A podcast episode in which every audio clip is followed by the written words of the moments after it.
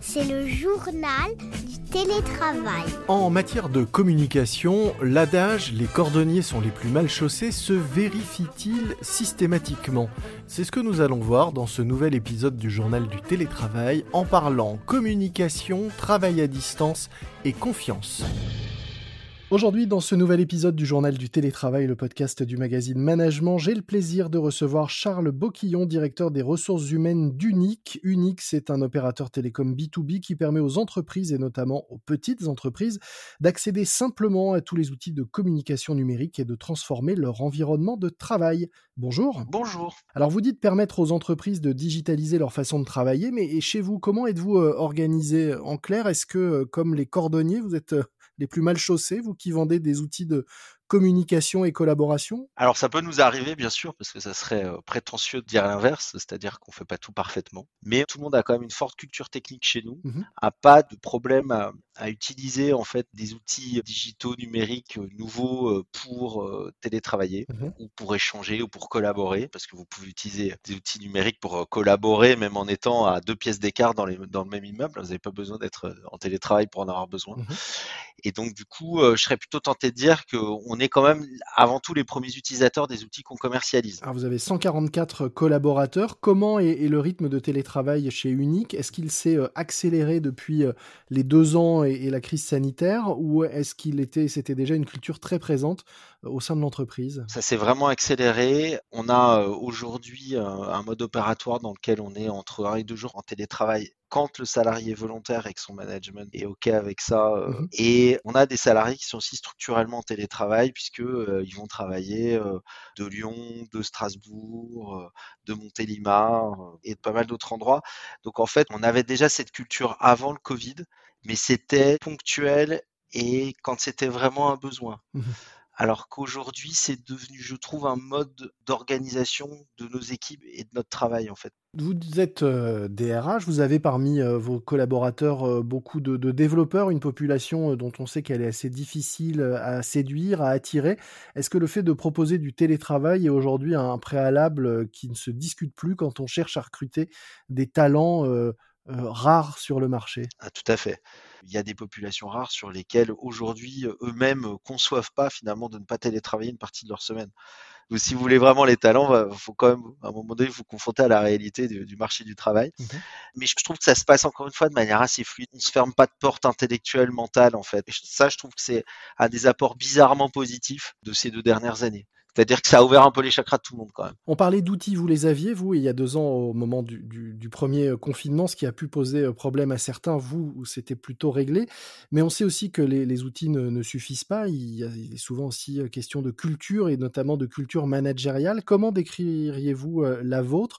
Quelles sont les, les, valeurs importantes qui font que le télétravail est possible et fonctionne chez Unique aujourd'hui? C'est une question qu'on ne s'était pas vraiment posée avant en fait, on l'avait intégré comme un, un, process comme un autre de travail. Mmh on n'avait pas forcément identifié, euh, j'allais dire, les besoins spécifiques de management que ça engendre. Or, il y en a un très clairement. Et en fait, ce dont on se rend compte, c'est que ce qui marche bien, c'est quand même quand on est d'ores et déjà dans des structures un peu décentralisées, dans lesquelles le manager a, quand même une capacité de décider par lui-même de son organisation, dans lequel il, responsabilise ses salariés. Mmh Parce qu'effectivement, si vous n'avez pas un salarié qui s'auto-responsabilise, ça peut être compliqué. En fait, ce que nous, on a senti, c'est qu'il y avait besoin d'un accompagnement un peu spécifique. Comment gérer la démotivation d'un salarié qui est moins là? Comment justement contrôler que son travail est bien fait Comment contrôler les horaires de travail Est-ce qu'on les contrôle? Tout ça, c'est des questions euh, un peu, un, j'allais dire ancien monde, mais enfin qui sont pas euh, totalement euh, incohérentes. Et donc pour moi, les grands facteurs, c'est responsabilisation, autonomie, autonomisation, je dirais, dans un néologisme. Il faut rendre le salarié le plus capable de se débrouiller par lui-même, en fait. Mmh Et c'est comme ça que vous arrivez à faire que ça fonctionne, parce qu'effectivement, en télétravail, vous n'êtes pas toute la journée derrière lui. C'est vrai qu'on dit souvent qu'il faut de l'autonomie et de la confiance. Comment vous créez les conditions de cette confiance? Est-ce que du coup, vous surveillez, par exemple, pas les horaires. De toute façon, on les surveillait pas avant, en fait. Non, mais parce que je pense pas qu'en 2022, la pointeuse dans des entreprises d'IT, ce soit un, super outil de management. Ça peut être utile dans certains cas, hein, non, mais je dis pas le contraire. mais c'est un outil auquel, à titre personnel, je crois pas beaucoup. Sans quoi je crois, c'est plutôt euh, dans la logique de mission et d'implication. Mmh Quand vous avez un salarié qui a un intérêt à faire ce qu'il fait, euh, vous n'avez pas besoin d'être derrière lui euh, à chaque seconde, en fait.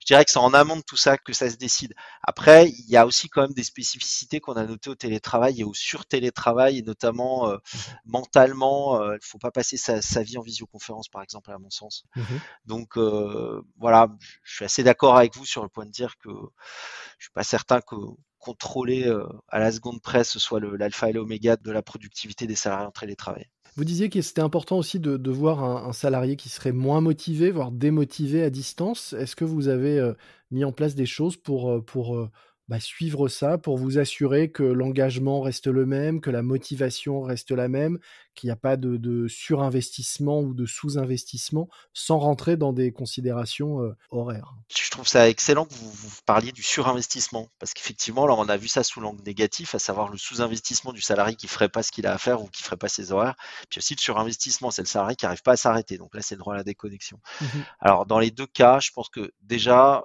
la, clé, c'est un suivi managérial euh, individualisé, personnalisé avec un manager opérationnel qui est connecté. Nous, on insiste beaucoup là-dessus sur la connexion à l'activité, la connexion opérationnelle en fait. Mmh et donc, on a, on essaye de pas avoir trop de niveaux, de niveau décisionnel et de niveau hiérarchique. On essaie d'avoir des, des, managers qui sont très connectés, qui sont proches en fait de leur équipe. Donc, ça veut dire il faut connaître personnellement, je pense, les, les gens. Il faut savoir quels sont leurs drivers personnels. C'est quelque chose d'assez important quand même dans le management.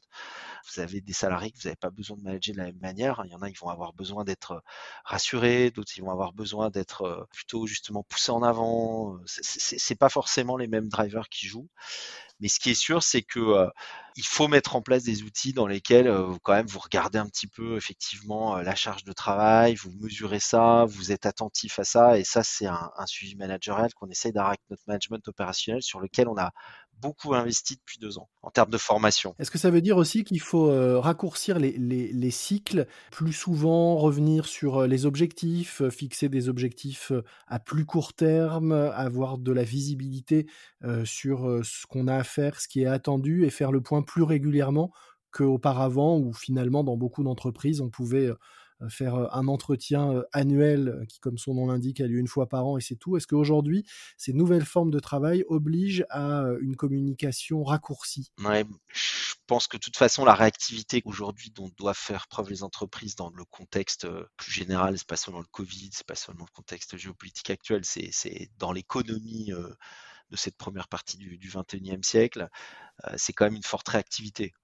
Et cette réactivité, vous l'avez pas si vous parlez aux gens une fois par an, c'est pas possible. Enfin, et si vous les mesurez une fois par an. Mais en même temps, je crois pas que mesurer les gens toute la journée, ce soit très utile non plus. Donc en mmh fait, comme toujours, hein, c'est dans le juste équilibre.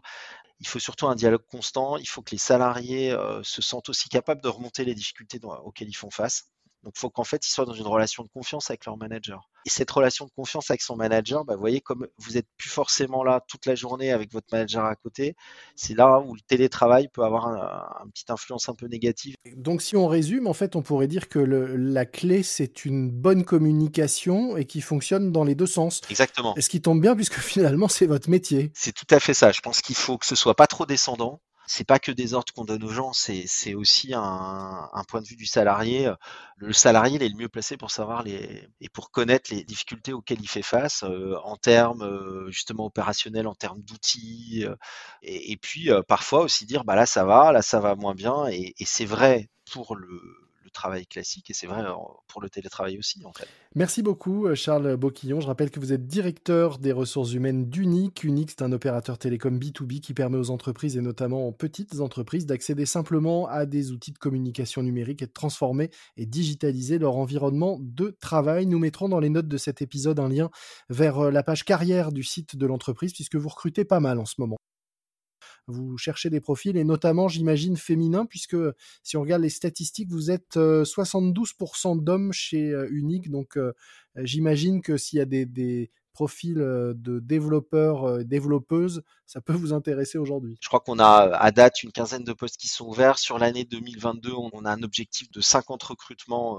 ce qui représente quasiment une croissance de 30% de nos effectifs.